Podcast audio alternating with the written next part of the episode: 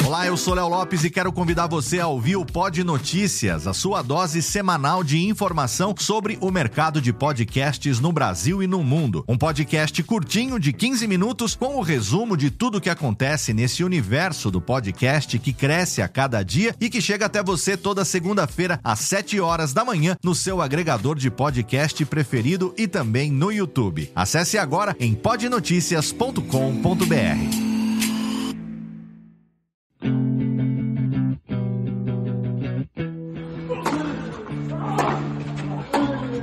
Começa agora o Backhand na Paralela, o podcast sobre tênis que vai além das quadras. Apresentação de Jeff Paiva e comentários de Ariane Ferreira. Ready?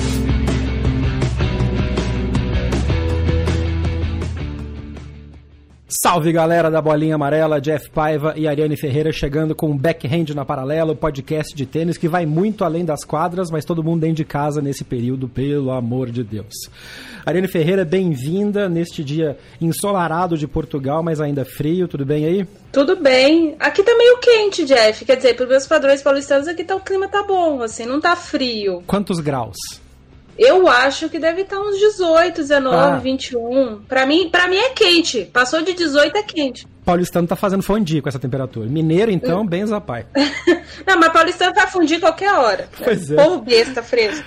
Falando em mineiro, a gente tem um convidado muito especial nessa edição, uma baita alegria, uma baita honra de receber o nosso amigo Bruno Soares, direto do isolamento de Belo Horizonte. Brunão, bem-vindo ao Backhand na Paralela.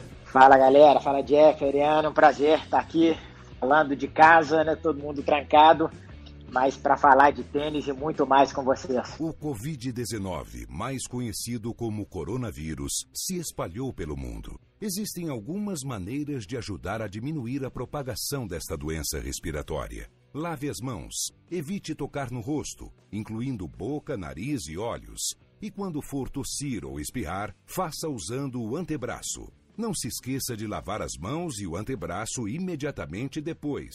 Se estiver fora de casa, use álcool em gel. Monitore caso apareça algum sintoma e ligue para o Disque Saúde 136 em caso de dúvidas. Fique em casa e longe de outras pessoas contaminadas, exceto para cuidados médicos. Limpe e desinfete as superfícies de toque constante. Visite o site do Ministério da Saúde, coronavírus.saude.gov.br. Produzido pelo coletivo Podcast, uma iniciativa ABPOD de colaboração coletiva. A gente tá, tava brincando na hora de conversar, de combinar dessa, dessa entrevista, de que agora essa questão de todo mundo tá parado, a gente vai conseguir falar com gente que a gente nunca imaginou que ia conseguir falar, porque mais do que jogadores, são humanos e tá todo mundo parado em casa também, né? Bruno, como é que foi a sua volta de Miami e essa, você ficou um tempo em quarentena, né, isolado no hotel para poder cumprir o período, para poder chegar em casa. Me conta qual foi a primeira coisa que o Noah falou quando te viu quando você entrou em casa. É, pois é, eu tô, eu tô nessa coisa de quarentena já tem um tempo, porque Miami chegou um pouquinho antes que no Brasil, né? Ah, é verdade. É, eu tava trabalhando lá, é, cancelando um monte de reunião que eu tinha, é, é, fazendo muita coisa por call, fizemos muita coisa é, que era com uma ou duas pessoas só, fizemos ao vivo, mas acabamos diminuindo muito, paramos de sair à noite para jantar e tal, restaurante, começamos a pedir comida em casa, então os cuidados já começaram antes. A gente vem falando com muito médico, por causa da, da, situação geral e também por causa da, da, da, Fly, né, a nossa academia, a nossa equipe, a gente trabalha com 400 crianças, uhum. então já há uma preocupação geral de conduta, esse tipo de coisa. E a recomendação de todo mundo geral é quando você chega do exterior ficar trancado né, um tempo. A gente acabou optando, é, eu e o Hugo, meu treinador e sócio, de ir para um hotel. E a turma fala, é, falaram que não, que a gente até poderia ir para casa, não tem problema não sendo que a gente ficasse dentro de um quarto isolado. É. A gente preferiu passar os primeiros dias no hotel, eu fiquei cinco, o ficou quatro, uhum. é, e depois viemos para casa, a gente ficou lockdown total lá, como a gente estava completamente sem sintoma, e sentindo bem, viemos para casa e seguimos agora em lockdown, lockdown familiar, né? É. é. que é menos complicado um pouco, porque lockdown familiar, você tem o contato com o pessoal, mas ao mesmo tempo você tem duas, dois dínamos dentro de casa bombando de energia, né? Exato. né?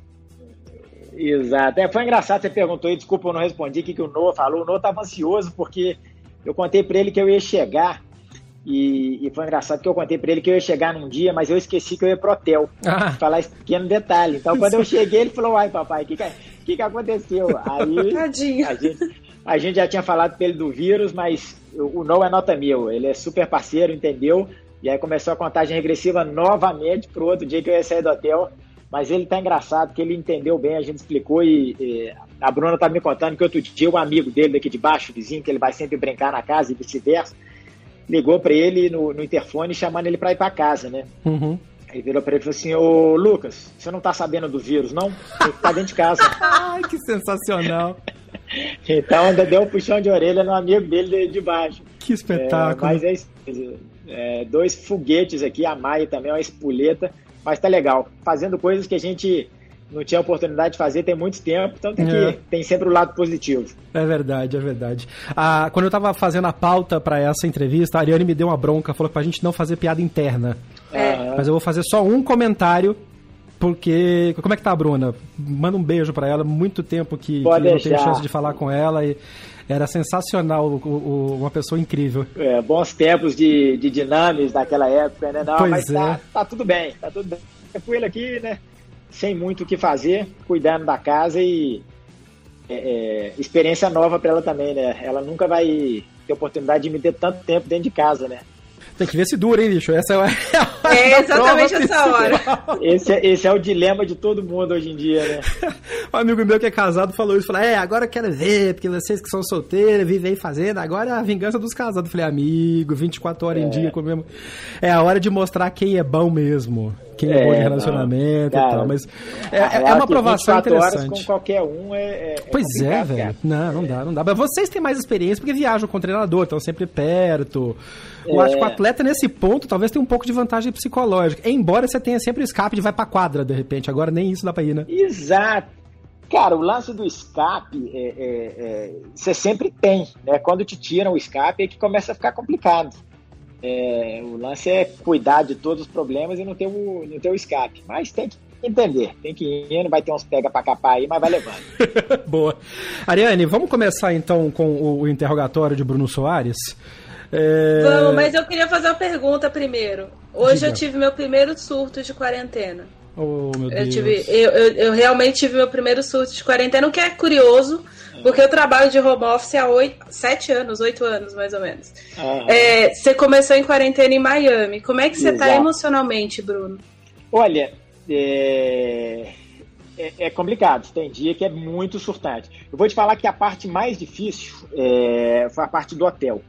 Em Miami, a gente até estava bastante ocupado. Por mais que a gente cancelou muita coisa ao vivo, a gente estava até com a cabeça ocupada. Eu acho a parte mais é, é, louca é, que você passa a ter tanto tempo livre que você vai matando as coisas, né? E, e, e, o tempo, o ócio vai te pegando. Isso aí acho que é a parte mais complicada.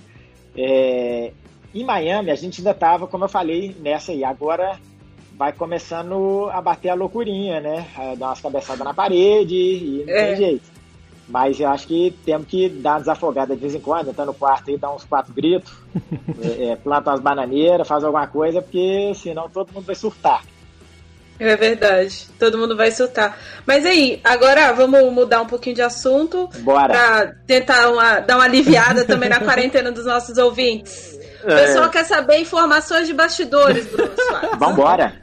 Segundo, o segundo o Sr. Taylor Fritz, hum. foi um grupo de WhatsApp com 100 malucos Twitter, mandando mensagem que decidiu que o circuito ia cair. Segundo hum. o Taro Daniel, foi uma pressão do Nadal e do Djokovic. Uhum. Quem que decidiu essa bagunça, já que você estava lá no Conselho dos Jogadores, e o quanto é, a, de, a posição dos atletas foi importante para o circuito ir caindo? É, bom, vamos lá, vamos por partes. A primeira decisão de que foi a de Indian Wells foi do torneio. É, eles tomaram a decisão, era um negócio muito recente ainda e de muita incerteza. É, foi um dia que aconteceram algumas coisas na região de, de Indian Wells ali e o governo é, de lá botou uma pressão muito grande no torneio. Eles ficaram, eles passaram, foi, foi cancelado num domingo de tarde é, tarde para noite, já era quase noite aqui no Brasil. Faltava 24 horas para começar o, o quali, né? O quali, exatamente. Então houve uma pressão interna e os caras entraram em reunião o dia inteiro e decidiram cancelar.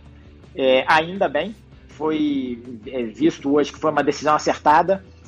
E depois que isso aconteceu, aí a turma realmente entrou é, em, em, reunião, em, em conversas, para entender a situação, o porquê foi precipitado, não foi, tem necessidade, não tem. E os dias foram passando e viu que havia realmente uma necessidade de parar tudo que é aglomeração, eventos desse tipo, não ia ter como acontecer. E como Miami ainda tinha duas semanas e meia para acontecer, porque Indian Wells não tinha nem começado, é, teve um prazo para conversar disso aí, mas quando viram que realmente a coisa não tinha chance, aí é muito melhor avisar todo mundo antes do que tarde, né? Para a turma se preparar, todo mundo ia para casa, um monte de gente já estava em Indian Wells, é, havia já esse boato né, de fechar aeroporto, já tinha todo esse medo, então pô, os europeus todos saíram rápido para ir para casa, que muita gente já queria sair desse problema e esperar em casa. É, o grupo de WhatsApp que a turma fala, realmente, é, a gente tem o nosso grupo do conselho e os representantes, tem muita gente que criou grupo. É, ah. Eu faço isso por e-mail, na verdade, eu não faço por WhatsApp, nossos comunicados vão por e-mail para a galera da dupla que eu represento. Então, eu sei que a galera da Simples tem um, um grupo de WhatsApp para passar as coisas que, que, que, foram conversadas no conselho. É, houve por um tempo um pânico geral, muita gente né, perdida nas informações, porque tudo aconteceu muito rápido, mas acho que no geral a turma soube conduzir isso com, com, com muita eficácia. Deixa eu aproveitar só esse ponto que você falou do grupo, o grupo menor que vocês fazem, e é uma coisa que a gente já conversou em uhum. episódios anteriores do podcast, mas não sei se é claro para todo mundo que não é tão inserido assim na coisa. Vocês são espécie de Câmara dos Deputados, ou senadores, são representantes dos jogadores lá dentro. É. Quando vocês uhum. têm as decisões, uh, e são vagas, né? Você tem vagas para duplistas, vagas para simplistas, para o pessoal de mais baixo. Exato. Uh, inclusive, para quem está ouvindo a gente e quiser uma explicação até um pouco de um ângulo diferente, vê, assistam o, o Bola da Vez, que o Bruno participou do ESPN, tá no Watch ESPN, um bom programa para sua quarentena também. Exato. E o papo do Bruno com o Fernandão Roese foi sensacional nesse momento, porque eram é. dois, dois jogadores comentando de pontos diferentes do conselho. Exato. Como é que é a, a hoje o, o, a relação? Você deve receber trocentas chamadas, mensagens do pessoal, numa situação como essa, por exemplo, né? Como é que vocês... É. Você tá lá, como representante deles. Então a sua opinião pessoal é uma coisa, mas tem também a que a maioria está pensando. É. é. como é que você está administrando? Como é que administra isso, cara, num momento desse? Porque eu imagino que seja uma coisa. É, é, é bastante informação. É. E você já está no conselho há bastante tempo, né? São seis anos, é isso? São seis anos, exato. Pois é. É. Pois é, é, é qual que é a função nossa no conselho? Você, você explicou bem aí, é, dividido por segmento, né, por, por categoria, digamos assim para todo mundo ter um representante lá dentro. É, a nossa obrigação realmente é sair de dentro do Bruno Soares e é, é trazer uma visão ampla do que é melhor para o circuito. É, o nosso papel lá dentro é estar tá entendendo as coisas que estão acontecendo, mudanças, novidades, sugestões, é, pedidos, requests, qualquer coisa que acontece no tour chega ali. O nosso papel é discutir isso aí, levar para todos os jogadores. Então, eu como representante do duplista, junto com, com o Melzer, nosso papel é falar com todo mundo, por isso os grupos WhatsApp paralelos, né? É, o jeito mais fácil é isso. Uhum. E eu, eu me mantenho num grupo de e-mail, porque na verdade, quando estava eu e o Jamie, a gente, o Jamie preferia e-mail, então agora eu só, só, só como é que fala? Replico, do uhum, forward, já, já, tá, é. já tá o endereço de todo mundo. E, e, e a gente mantém esse canal como a gente está sempre no circuito, a grande maioria das coisas, na verdade, eu prefiro fazer pessoalmente. Então, eu jogo no ar, acaba a reunião, a gente começa a falar em um outro, vai pegando opinião e vai, vai passando para a turma. Impossível, num grupo de cento e tantas pessoas, você ter um consenso geral. Mas a gente vai passando e aí o nosso, a nossa função no conselho é realmente é, é, é levar essas ideias e chegar num denominador, num denominador comum que a gente acha que vai ser melhor para o circuito. Eu entrei nesse ponto, né? Até desculpa entrar no meio da sua pergunta, exatamente porque é, foi isso que aconteceu, né? Você, essa decisão deve ter Exato. sido extremamente debatida no meio da muvuca e tal, é. para apoiar essa decisão. Então, Nani, continua. É. Não, não, é o que você falou é isso. Muita gente ligando. Na verdade, eu recebi muita ligação quando cancelou em John Wells. A turma bateu aquele pânico geral, porque muita gente viu no Twitter, não sabia, gente em aeroporto. Então, realmente, meu domingo à noite foi bem agitado quanto a isso. Você estava indo também, mas né? Eu, eu dei sorte, na verdade, eu dei muita sorte, porque como eu estava na EMA, fiquei uns dias lá treinando e trabalhando, eu marquei uma reunião para domingo, e eu estava indo no sábado, cancelei meu voo e passei para segunda de manhã. Então acabou que eu não fui para Indian Wells por sorte Boa. Do, do trabalho. É. Bendita ou Que beleza. Exatamente. Viva açaí. que, me, que me deu uma reunião, que, que me marcaram uma reunião no domingo. Então foi, foi bom. Até nisso deu certo. E então realmente bateu um, um, um, um, susto geral no domingo, mas depois as coisas foram comunicadas por e-mail. É, e hoje não tem muito o que falar, na verdade. A gente hum. teve uma reunião há, há um tempo atrás é, quando foi tomada a decisão do, do, adiamento até 8 de junho, né, cancelando toda a temporada de Cyber, uhum. a gente bateu um papo e não tem muito o que falar. Na verdade, a ATP já está se preparando para todos os cenários. Começar dia 8 de junho, começar em julho. É, tem, então, tem quatro ou cinco drafts né, de, de tanto ranking, está tudo congelado agora, mas como ranking, calendário, inscrição, toda essa série de coisas que vão envolver, eles já estão preparando. Eu acho que o dia que a gente tiver uma ideia da data que a gente vai recomeçar, aí é realmente sentar e colocar a mão na obra, é, mão na massa, né? uhum. né? não na mão na obra, é, mão na massa e, e, e, definir realmente como que a gente vai resolver esse pepino geral aí. Boa. É, eu ia emendar na pergunta porque teve uma situação curiosa eh, já na, no dia que cancelou, no dia seguinte cancelado Miami, que foi a Daiane Yastrenska, ela ficou desesperada uhum. porque ela recebeu informação de alguém que eu não sei quem foi, uhum. que iam fechar os voos dos Estados Unidos para a Europa e ela resolveu abrir uma live no Instagram porque ela estava sozinha e ela fez a mala dela em 15 minutos e ela saiu correndo. A bichinha é. surtou. Eu fiquei com muita dó da menina. É, aconteceu é, alguns casos disso. É. é isso que eu ia te perguntar. Uhum. Como é que. Porque assim, para mim, pelo menos vendo de fora, eu não tava nos Estados Unidos. A ATP geriu um pouco melhor que a WTA. E eu não tô pedindo para você analisar uhum. o que a WTA fez lá internamente. A gente já discutiu isso em outros episódios aqui, exatamente o que as jogadoras disseram. Uhum. É, mas como é que foi pros caras? Teve alguém que surtou, alguém saiu desesperado, alguém tá preso nos Estados Unidos porque não conseguiu sair? Você dá nome se não for o caso, mas como é uhum. que tá a situação do. Principalmente da galera da Europa, que foi o. Acho que a grande decisão do Trump foi é. isso que acabou com muita gente. É. Do que eu fiquei sabendo, é, ninguém teve problema, não. Como as fronteiras foram fechadas quase duas semanas depois, quem ficou nos Estados Unidos ficou por opção mesmo. Eu sei que o Marcelo tá lá com o Zverev, é, tem uma outra galera treinando por lá que eu fiquei sabendo, mas por opção mesmo. É, da turma que eu conversei do dia europeu, a maioria voltou para casa tranquilo, é, conseguiu chegar. Eu acho que bateu um pânico no início, porque quem estava em trânsito a caminho ou em lugar que não era casa, você tinha, você tinha muito pouca informação e tinha muita incerteza no ar.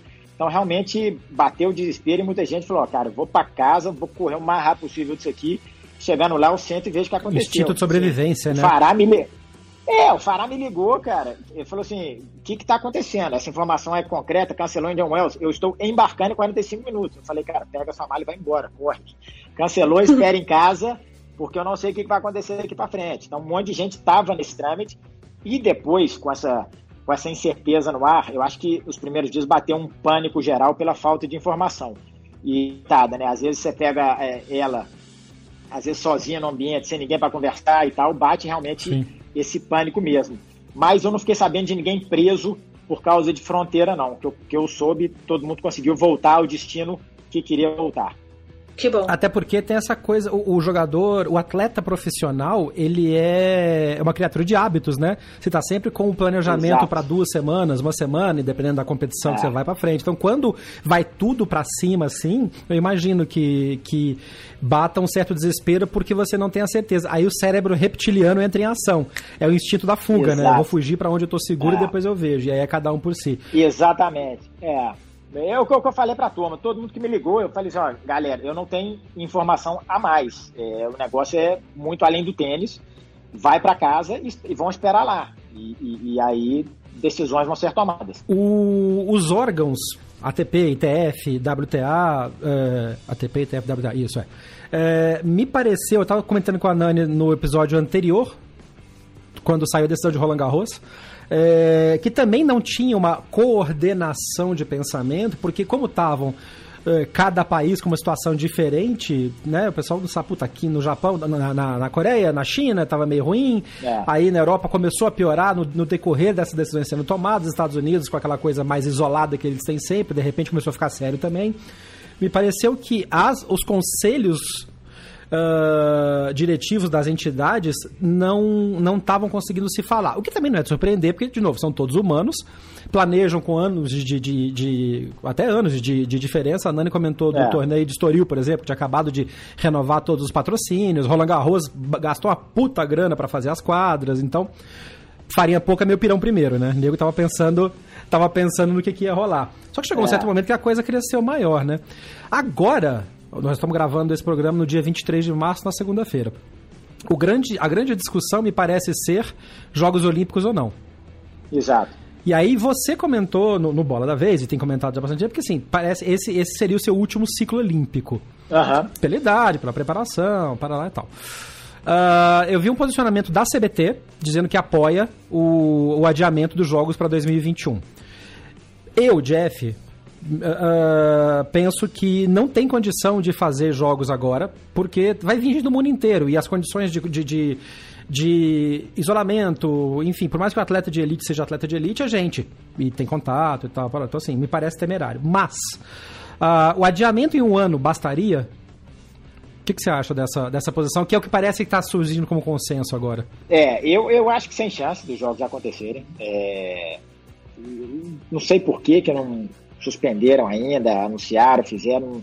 Eu acho que não tem a necessidade de criar esse desgaste que está acontecendo com os comitês olímpicos, de ter que anunciar que vai participar e tudo. Eles já deviam ser o primeiro a se posicionar. Entendo que é um, é um evento de uma magnitude absurda, de uma logística e, e custo enorme, mas é, é o mais importante. Então deveriam se pronunciar. Eu acho que um ano, quer dizer, cara, eu espero que um ano resolva passar para o ano que vem é. seria o mais coerente.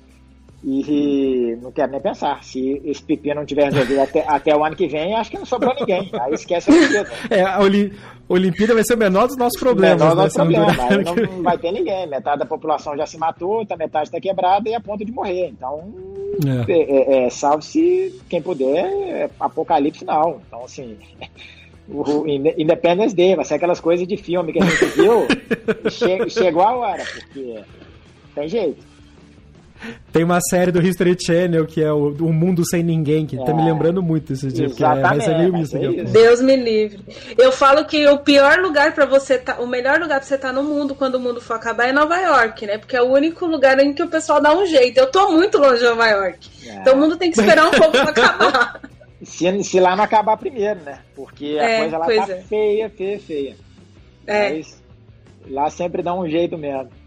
É, é foda. E deixa eu te perguntar, agora eu vou fazer uma pergunta que você nunca ouviu na sua vida. O que, que você achou dessa decisão arbitrária, arbitrária para algumas pessoas, para outras uhum. nem tanto, uhum. é, de Roland Garros de dizer, olha, eu vou sentar nesse, né, nessas semanas do calendário, se virem vocês.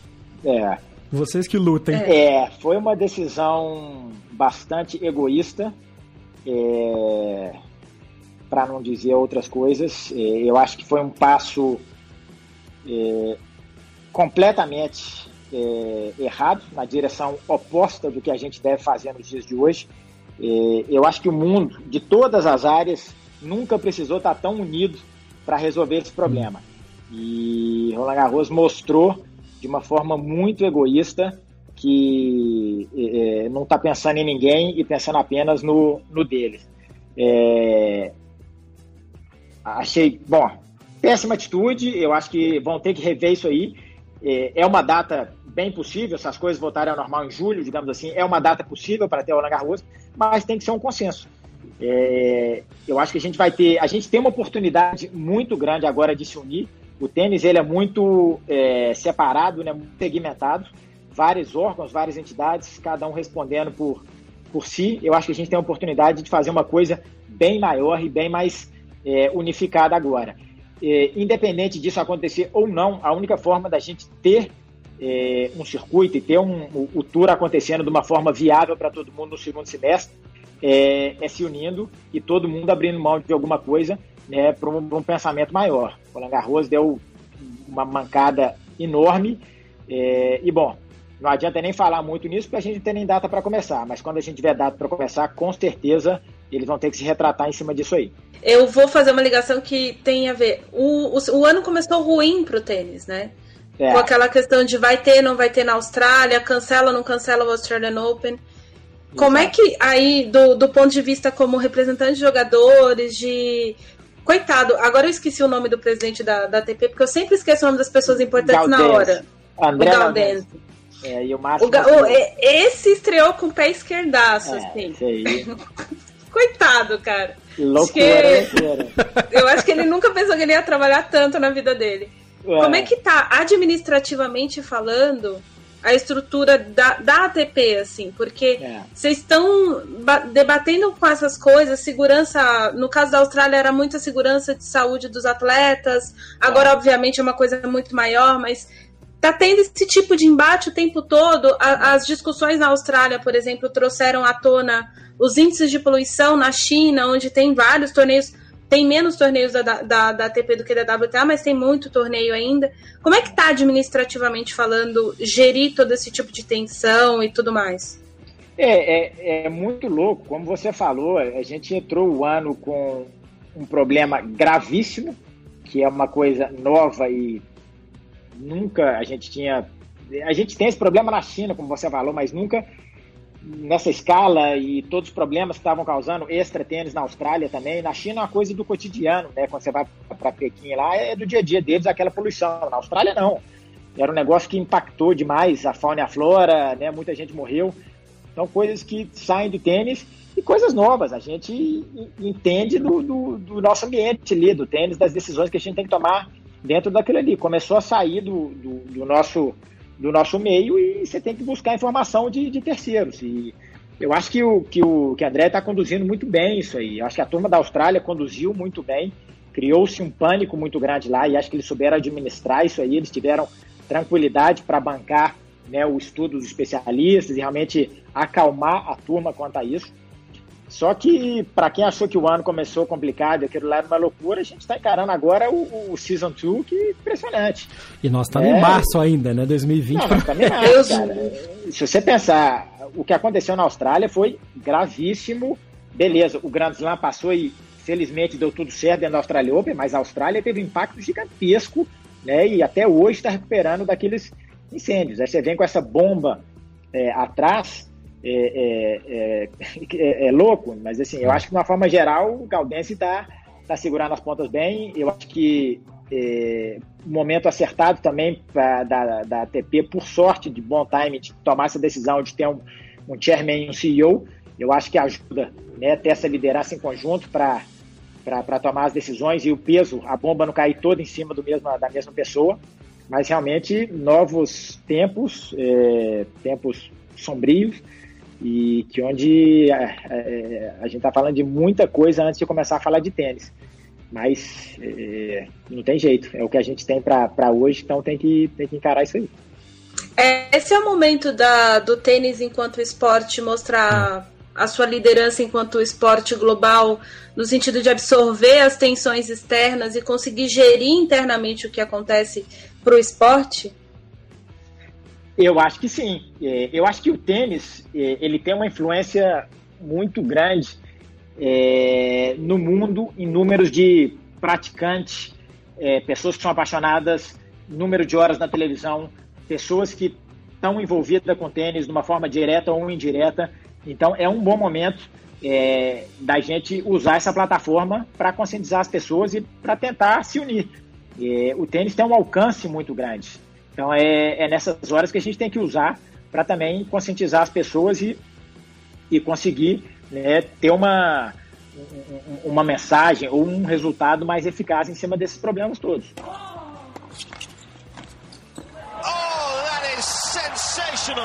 Você falou a questão do CEO, do chairman e tal. Os tenistas hoje são homens de negócios, né? Porque as carreiras gerem muita grana, gerem muita logística, vocês têm equipes e tal, parará. Como é que você está vendo essa evolução, saindo da parte do, da crise agora, então, como, a, como esporte mesmo? A Nani comentou essa questão de que o tênis pode tomar liderança e ter bons exemplos.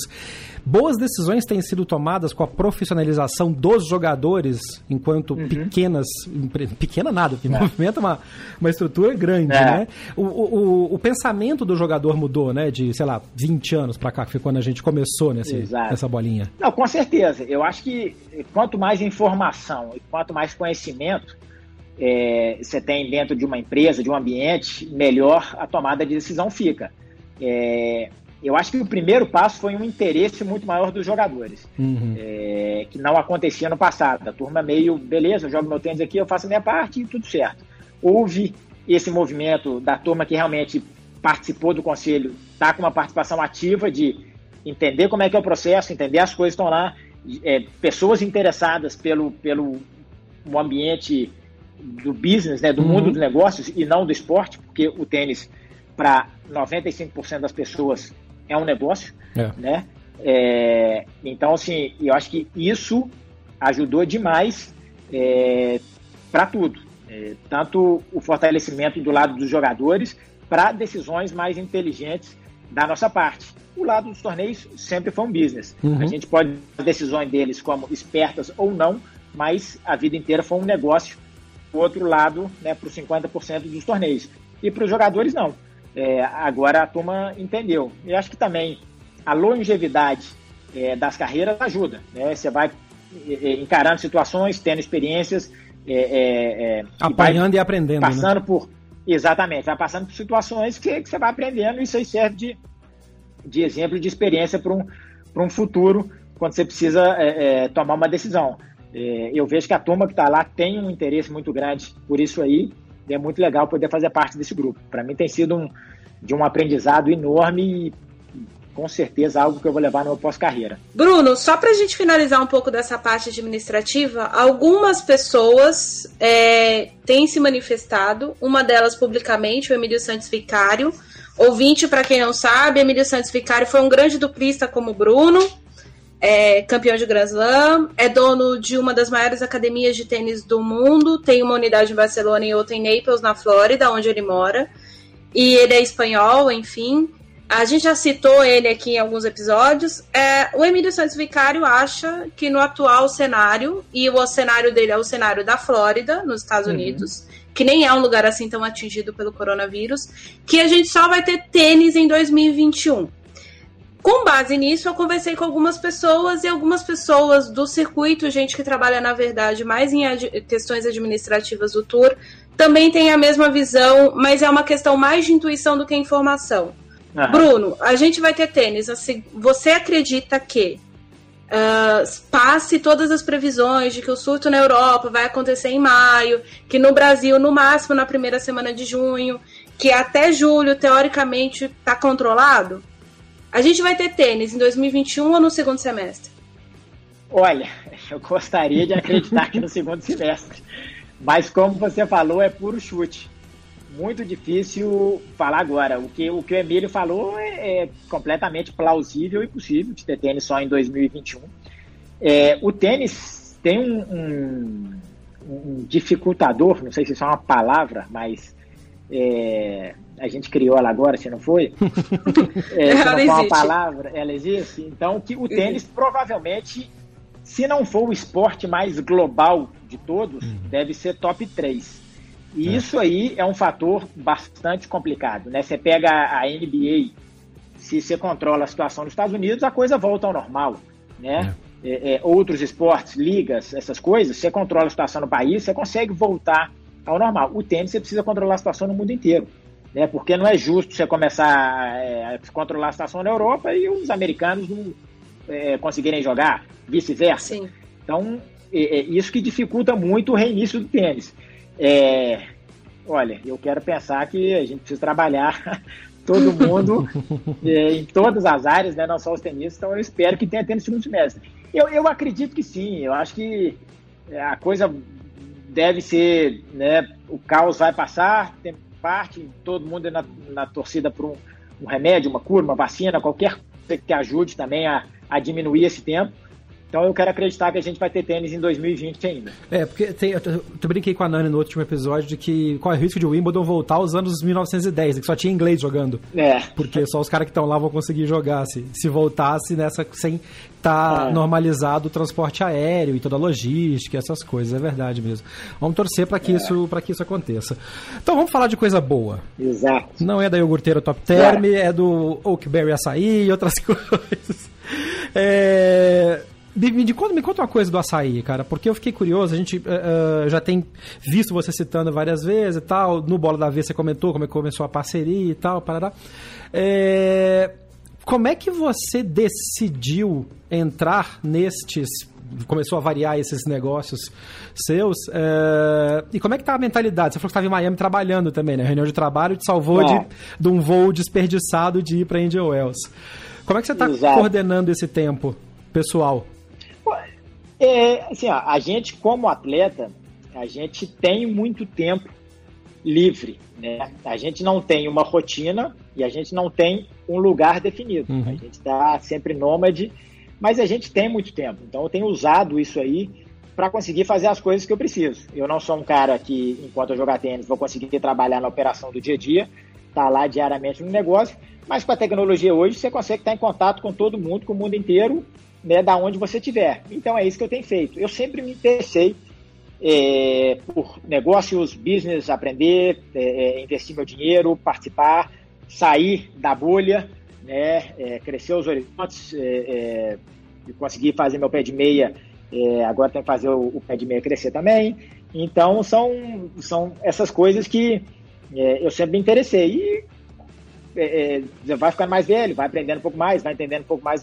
Né? e pois é, eu sou um maluco apaixonado por açaí desde pequeno e eu sempre quis investir em açaí. É, Comecei na Oakberry como cliente consumidor, é, adorei o produto, adorei o conceito, adorei a marca, adorei as ideias deles.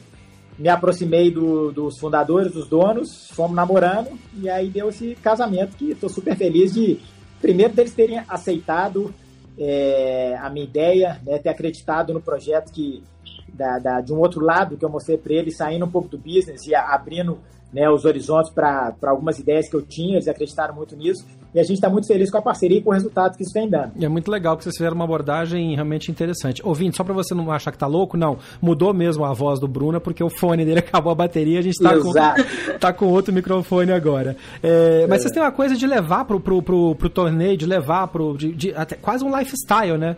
Combinado. Exato. Isso.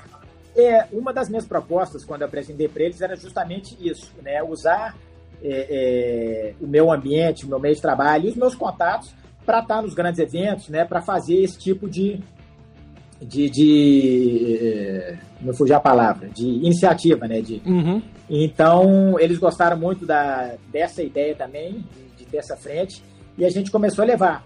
É, o meu grande vontade, sonho de investir é, numa empresa de açaí foi realmente essa, levar o açaí de qualidade para o mundo inteiro. Hoje o açaí você já encontra açaí no mundo inteiro mas infelizmente você ainda encontra a grande maioria da, da, da dos açaís que você encontra é muito ruim, hum. é, para ser sincero. Então, o, é. o, o, a minha grande vontade, motivação, assim como a deles, é levar o nosso açaí brasileiro para o mundo inteiro.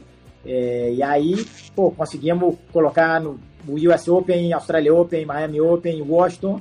É, nosso grande acerto também, um pouco de sorte também, devo confessar, foi ter conseguido colocar no Super Bowl. É, então, é, isso aí foi, foi muito legal para Só gente. lugar pequeno.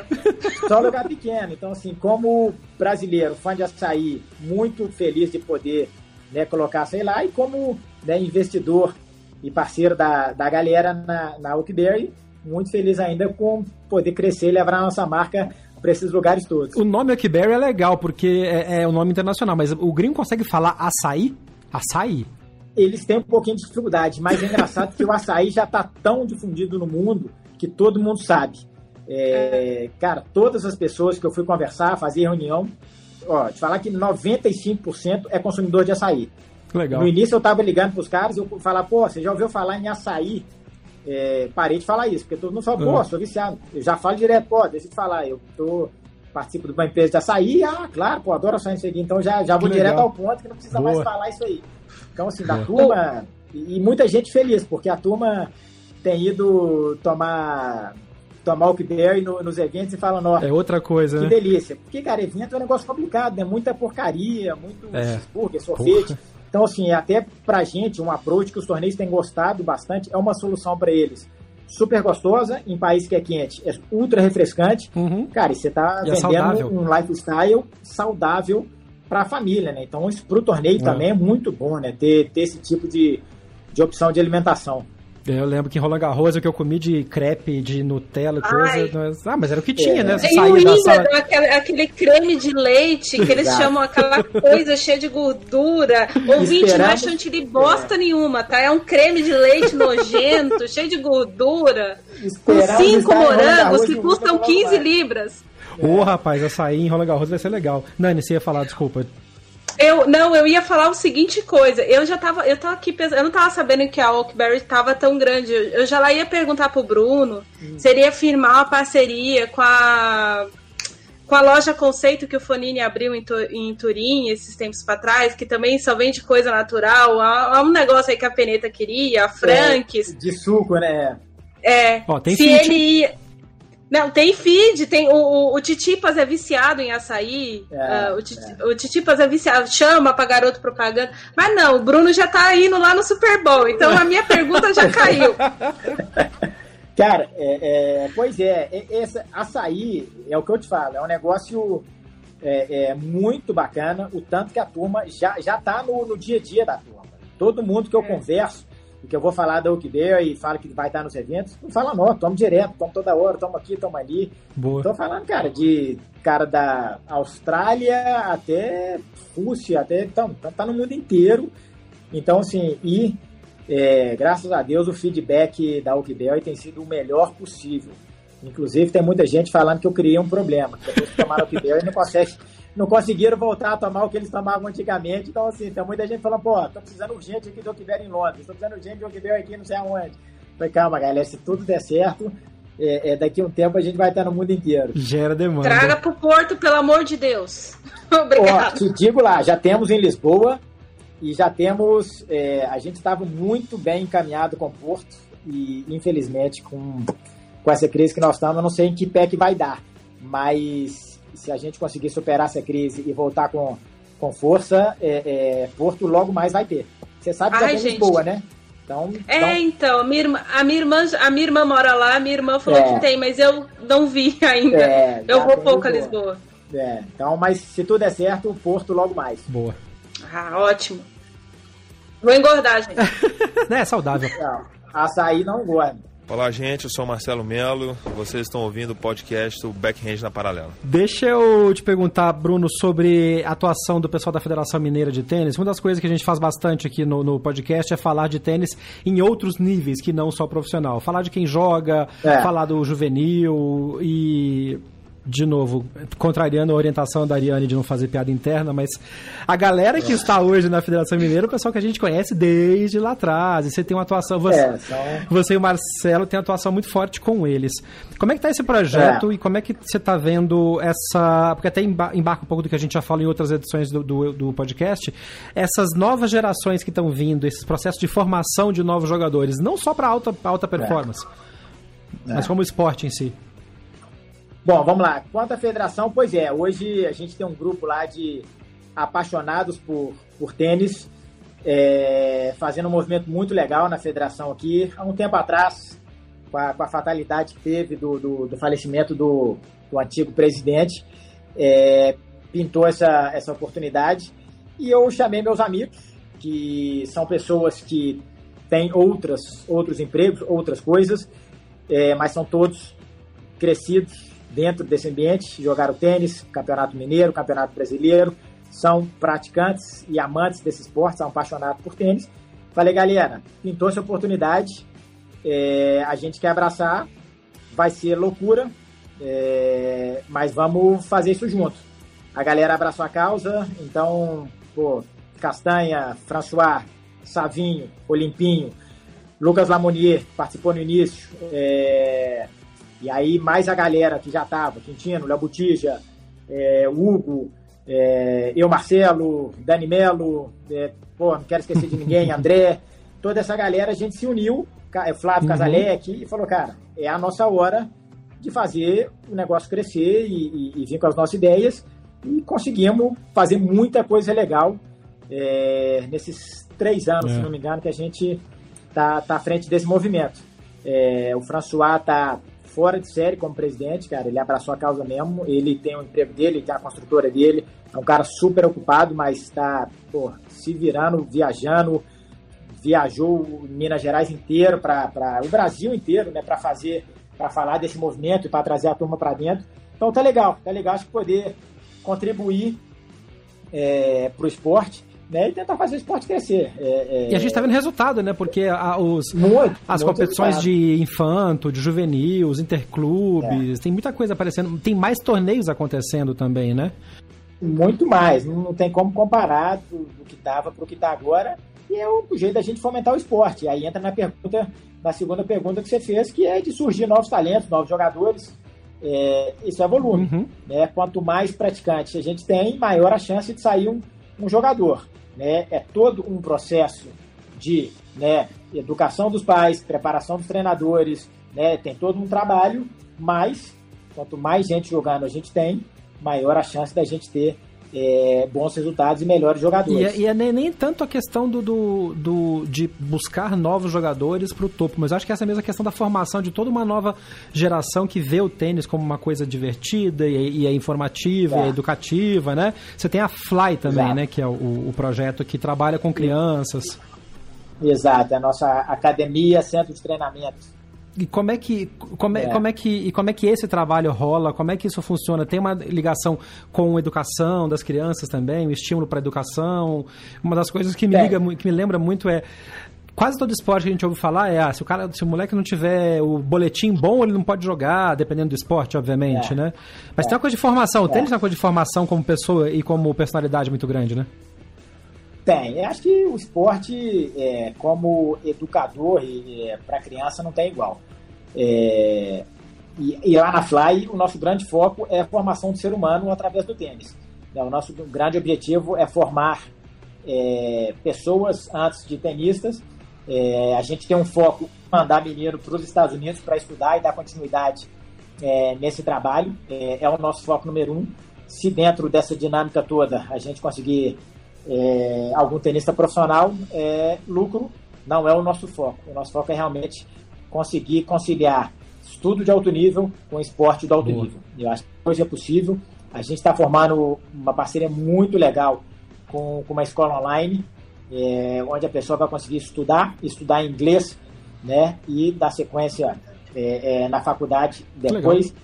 Então, é o nosso grande objetivo é realmente abraçar a cadeia dos 3 anos aos 18 anos e mandar o menino super preparado para os Estados Unidos para estudar.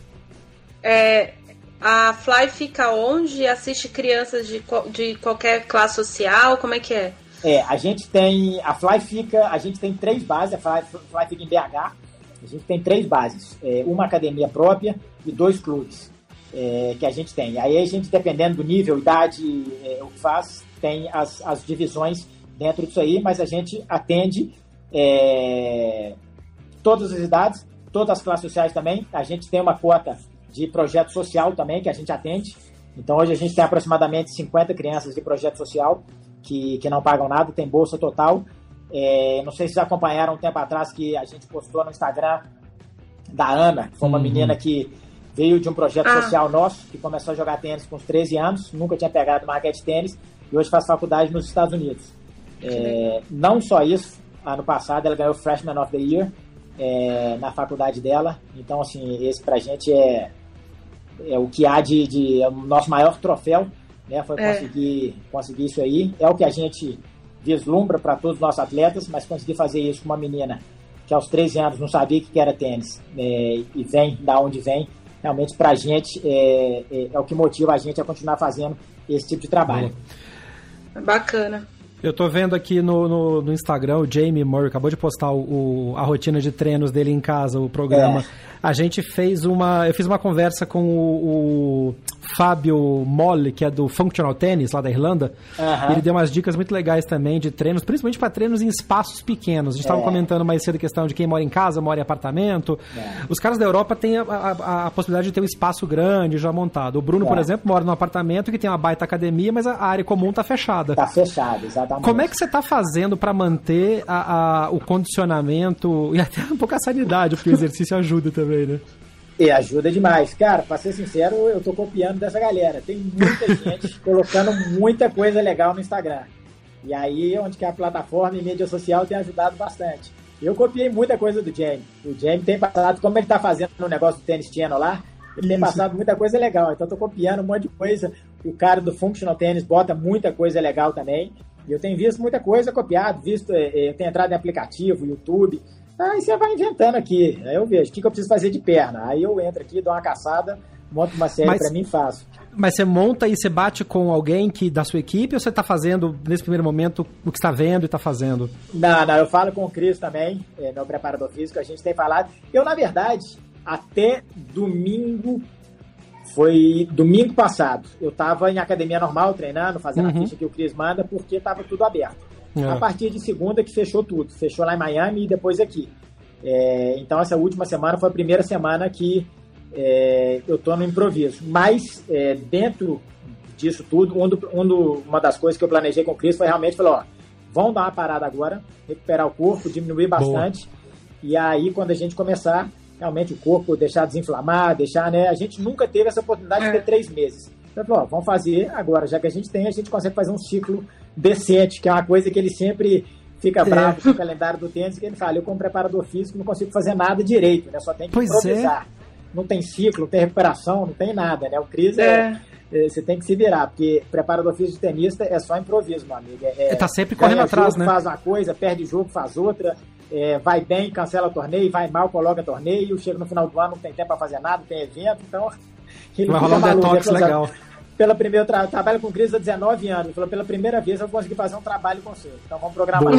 legal, legal, legal.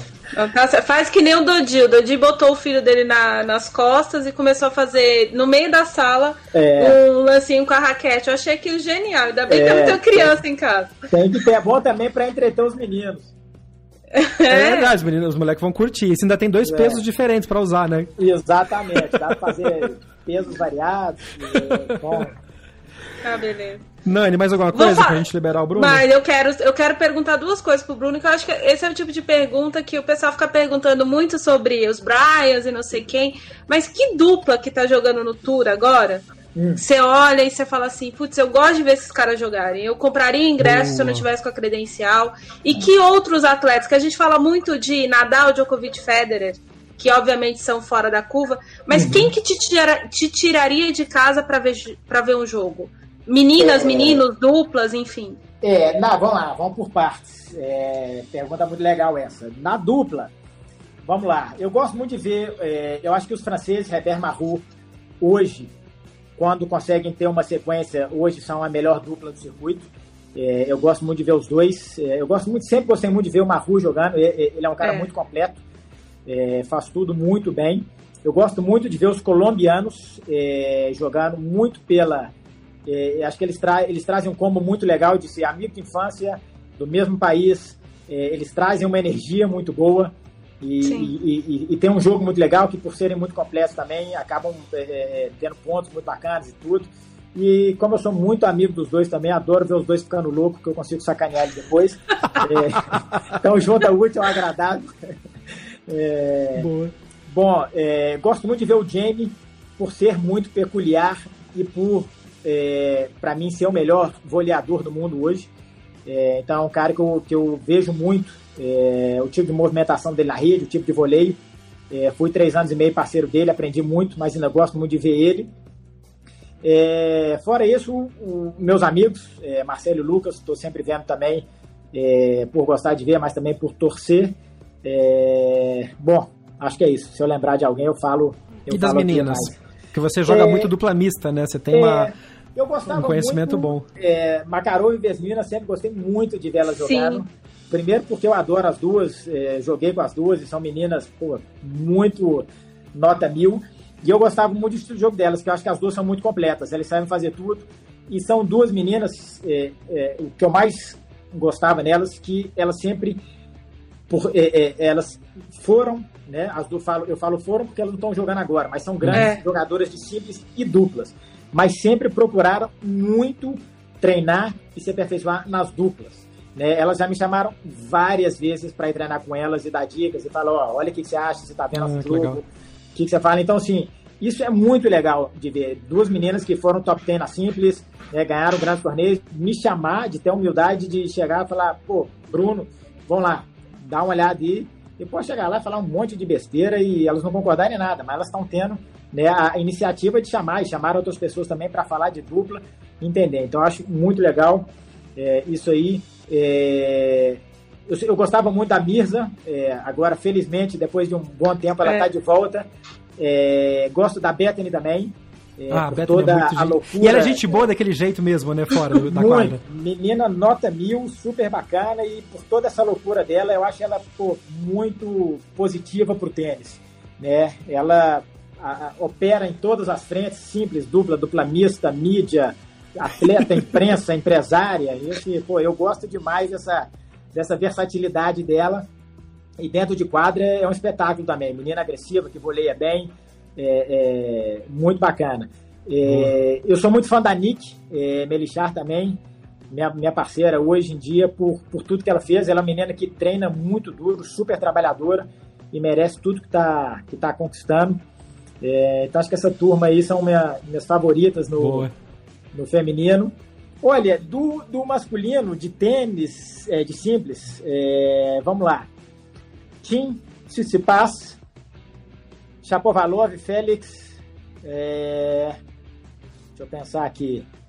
É, às vezes Benoit Paire, quando ele fica às muito vezes. louco. quando ele fica muito louco, eu não gosto. Aí entretenimento. Não. É, quando ele fica, na verdade, quando ele fica muito louco, eu acho que ele fica chato. Agora, quando é. ele tá dentro da loucura dele, jogando bem, ele é. é muito legal de ver, porque ele é muito habilidoso é ele é de uma criatividade absurda, porque ele usa recursos que ninguém usa, e aquela loucura dele entretém todo mundo, né? Tem uma mistura boa quando junta ele e o Monfils junto. Exato. e ele é um cara nota mil, fora da quadra, ele é um cara super bacana. Sim. Ele estava fazendo, ele tava fazendo sessão de mixologia com o Vavrinca. Com o Vavrinca, é, no, na live. Né? O Benoit é, é, é, um caso à parte, é um caso a ser estudado. É, Malcar Félix e Chapovalov, gosto muito de ver os dois. É, estilos diferentes, mas jovens, Sim. agressivos. É, bom, aquele, vai, forehand, vai aquele forehand de canhoto do, do, do Chapovalov é uma coisa absurda, cara. Absurda, cara. Nossa, absurda. Eu joguei com ele Você treina com ele? É? é? Eu já joguei, já joguei umas 4, 5 vezes contra ele dupla, cara. Eu joguei a primeira vez uns anos atrás e surreal, cara. É, Fiquei impressionado com a velocidade Talento bola bruto, dele. né? É, é, impressionante. Tem uma geração boa vindo, né? Por, por muito aí, boa, cara. muito boa. Eu acho que o tênis está muito bem servido do que vem é, pela frente. Né? Todo mundo fala dessa ressaca que a gente vai ter quando o, o Big Four parar. Infelizmente o Wendy está numa situação complicada. É, se fala muito em Big Three, mas acho que a gente nunca pode esquecer do Wendy. Formou esse, esse Big Four. É, a gente com certeza vai ter uma, uma ressaca mas eu acho que ela vai durar bem menos tempo que a gente imaginava com essa geração que está vindo aí. Boa. É, o, qual que é o ponto mais diferente dessa nova geração? O fato dos jogadores serem muito diferentes uns dos outros? Você acha que é, é o que vai chamar atenção? Eu acho, eu acho que sim. Eu acho que uma coisa legal que o fato de estar vindo dois canadenses e alguns americanos vai dar uma misturada. Eu acho que a Europa uhum. é, é, é, dominou o circuito por um bom tempo. Um cara que eu esqueci de falar e acabei de lembrar aqui, falando em região, é o Diminar. Gosto muito Boa. dele. É, é, novo, joga um tênis absurdo e com certeza vai estar na briga aí por ganhar Grand Slam, top 10 por muito tempo na carreira. Então acho que vai dar o mais interessante para mim é que globalizou é, um pouco essa, essa garotada. Né? Saiu a Europa estava muito ali, né? forte, estava muito é. É, é, é. dominante aquilo ali e eu acho que é importante para a gente ter essa, essa abertura. acho que o Schwartzman já está ali vão falar que é da, da, geração intermediária, né? Não é do Next Gen, mas é. também é um cara uhum. super novo. E o Garim, que é um cara um pouco mais novo, não é Next Gen, mas é muito novo ainda, representando a América do Sul. É, é, com certeza vai ser, vai ser bacana para dar uma globalizada nisso aí. E, a galera tá apostando nele. Ele acabou de ganhar o Indian Wells virtual, que é a ATP. Ah, é? Você viu essa ou não? Ele joga, cara, ele joga muito, cara. Eu joguei, eu já tinha assistido ele algumas vezes. Eu joguei a primeira rodada de dupla do US Open ano passado contra ele e o Jarry e eu fiquei impressionado. Cara, um, um, tempo de bola, jogando dentro da quadra, eu achei que ele, um cara que, que se criou no Saibro, cara, um tempo uhum. de bola, jogando em cima da linha, batendo forte, fazendo tudo bem, voleando, se mexendo, realmente me impressionou Boa. muito. Vamos só fazer o seguinte: última pergunta. O Bruno monta o jogador perfeito. Eita. Quem tem o melhor saque do circuito? E aí, e, ou, e depois você, você falou que os franceses são a dupla mais eficiente, a melhor. E eu, eu realmente concordo com você. Eu já falei isso no podcast, inclusive. É a impressão que eu tenho do Maru e do, do EB junto. É. Mas a dupla perfeita, então quem seria o jogador de dupla com o jogador um X e um Y, uma dupla que não existe, que seria perfeita. Tá. E primeiro essa, essa pergunta, depois eu te falo as outras, senão eu vou, vou te confundir. Tá, vamos lá. É, jogador de dupla, estamos falando é, de todos os tempos ou em atividade? Boa. Pode ser de todos os tempos. De todos os tempos. É... De todos os tempos. Eu vou colocar Elton Hahaus com os Uris. Vamos ter que fazer uma mescla disso aí.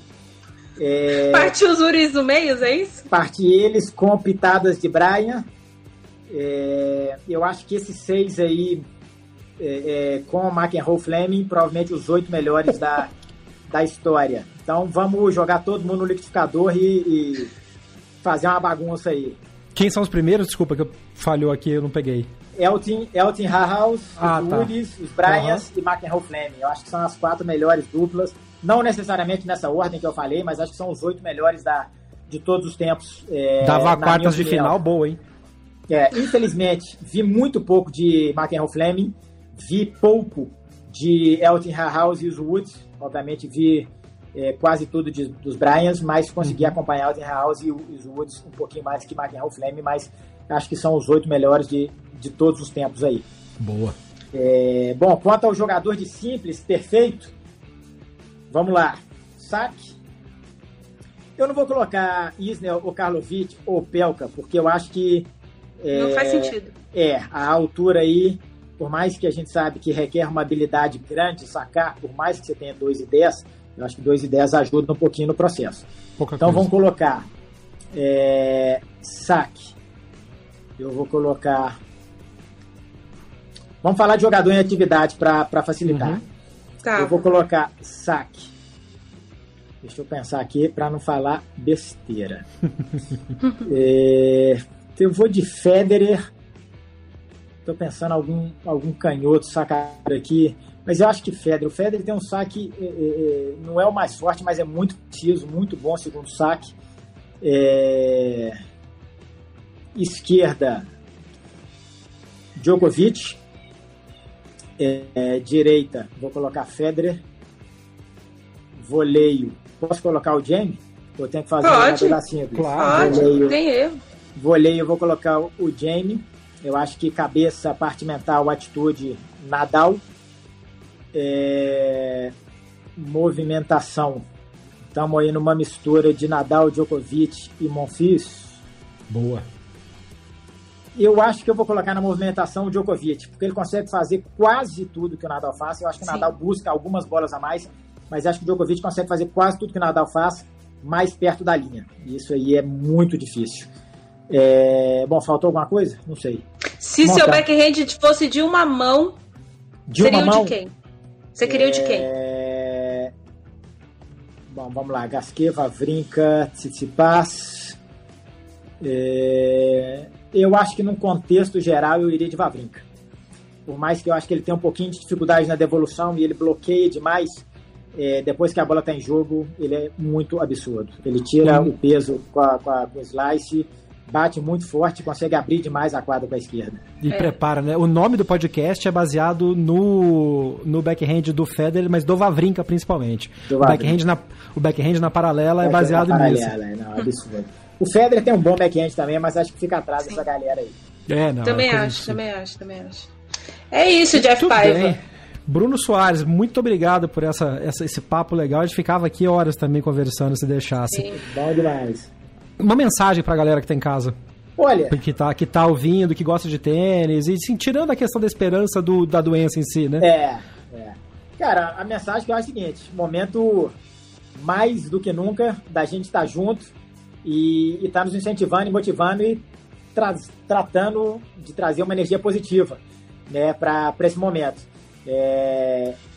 é legal lembrar que independente da onde você está, quem você é, o que você faz, está todo mundo na mesma. Então estamos todos no mesmo barco. Então é hora de todo mundo olhar para frente e remar na, na mesma direção. Então estamos juntos nessa aí e vamos sair dessa mais forte se tudo der certo. Perfeito. Amém. Cara, brigadíssimo por esse papo, muito legal. A gente é, é fã faz tempo, você sabe disso mas o pessoal, os ouvintes do, do, do, podcast gostam muito, sempre que a gente interage e tal, então assim, acho que vai ser um baita presente para quem está em casa, espero que todo mundo esteja ouvindo esse podcast em casa. Em casa Pelo amor de Deus! Se precisar sair para comprar alguma coisa, para ajudar os velhinhos, lava a mão quando voltar.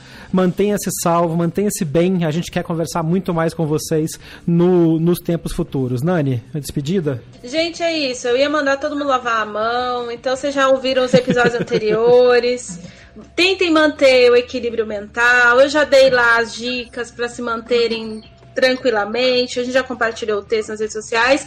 E é isso, ó. Sigam os tenistas, porque tá todo mundo muito louco em casa. É, nego tá colocando tá o filho engraçado. na cabeça, outro fazendo abdominal com o filho na, com o sobrinho nas costas. É. O, o Per, o Per que foi citado nesse podcast, fez uma sessão. Ele fazia cinco abdominais, bebia um gole de cerveja. Cinco abdominais, um é. gole de cerveja. Certo. Então é isso, minha gente. Vamos se divertir com o que a gente tem. Tem entretenimento aí, né? Exato. É isso aí. Muito obrigado, Bruno. Obrigado, Ariane. Eu sou Jeff Paiva. Este foi o Backhand na Paralela. Um abraço e até a próxima. Valeu, galera. Um abraço. Termina aqui mais uma edição do Backhand na Paralela. Mande seu comentário ou sua sugestão de pauta pelas nossas redes sociais. BH na Paralela, no Twitter, Facebook e Instagram. Até o próximo episódio.